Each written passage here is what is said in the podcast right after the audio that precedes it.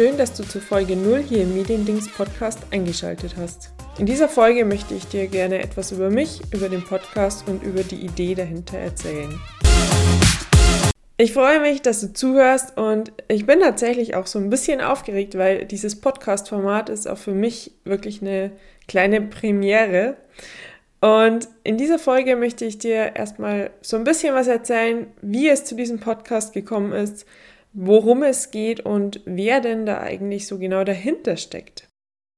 Und damit würde ich auch gleich anfangen, also mit der Frage, wer steckt denn da dahinter? Das bin ich. Mein Name ist Laura. Eigentlich Laura Maria und im vollen Namen Professor Dr. Laura Maria Altendorfer. Und ja, wie mein Titel schon sagt, ich bin Professorin für Journalismus mit Schwerpunkt digitale Kommunikation und ich begleite nebenberuflich, äh, ja, jetzt schon seit ein paar Jahren Menschen und Unternehmen rund um Anliegen, Fragen und auch Herausforderungen rund um die digitale Kommunikation.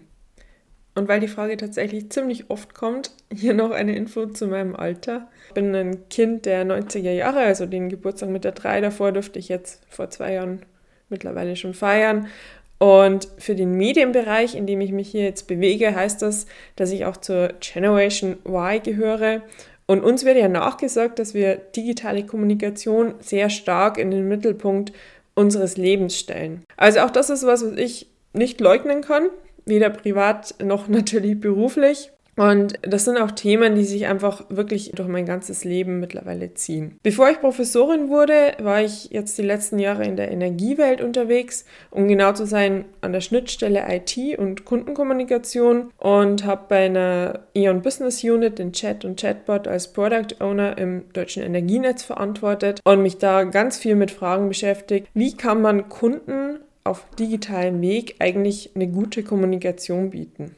Und das sind tatsächlich Fragen, die ich jetzt schon in meiner ganzen beruflichen Karriere immer wieder an allen Ecken und Enden erlebe und mich damit beschäftige, sei es im Marketing, PR-Bereich oder sei es wirklich in anderen Konzernen. Letztlich äh, geht es in ganz vielen Fällen einfach um diese Change-Management-Themen und um die Frage, wie können wir denn eigentlich digital besser miteinander kommunizieren. Und in all das, was ich da so mache, fließt dann auch immer ganz viel aus meiner akademischen Vergangenheit ein, die sehr interdisziplinär ist und die mir da einfach auch ganz oft weiterhilft äh, mit vielen Methoden.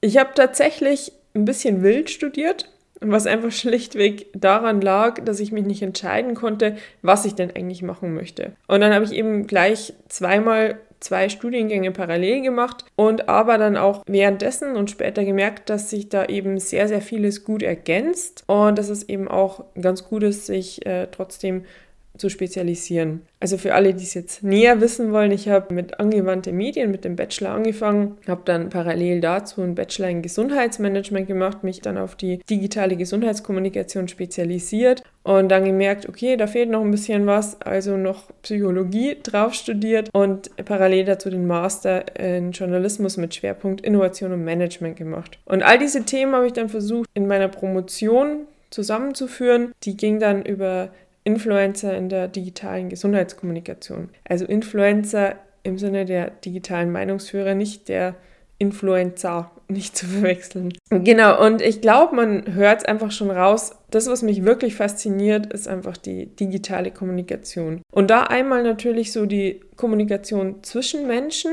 aber eben auch die zwischen Mensch und Maschine. Also wenn wir jetzt zum Beispiel mit Chat oder Voicebots kommunizieren. Und für mich drehen sich da einmal ganz viele Themen um die Fragestellung, Machen wir Menschen eigentlich was mit Medien oder machen die Medien was mit uns Menschen? Und gerade im digitalen Bereich ist diese Frage so unglaublich spannend, weil wir hier einfach so eine große Range haben von großen Potenzialen, die wirklich tolle Chancen bieten, bis hin aber auch zu wirklich großen Risiken, die uns einfach vor gesamtgesellschaftliche Herausforderungen stellen. Und in diesem Podcast möchte ich gerne Themen aufgreifen, von denen ich einfach weiß, dass sie viele beschäftigen die wir auch so in den Medien zum Beispiel immer wieder mal mitkriegen. Und das Grundthema ist was, was wir einfach momentan oder auch schon seit längerer Zeit, glaube ich, alle erleben. Die digitale Medienwelt wird einfach immer komplexer. Also die Medienwelt per se schon mal, aber sobald es dann nur noch digital wird, haben wir da ganz, ganz viele Herausforderungen. Wir haben nicht nur immer mehr Kanäle, die uns einfach zur Verfügung stehen, also auch eine gewisse Informationsflut, sondern wir haben auch das Thema, dass einfach jeder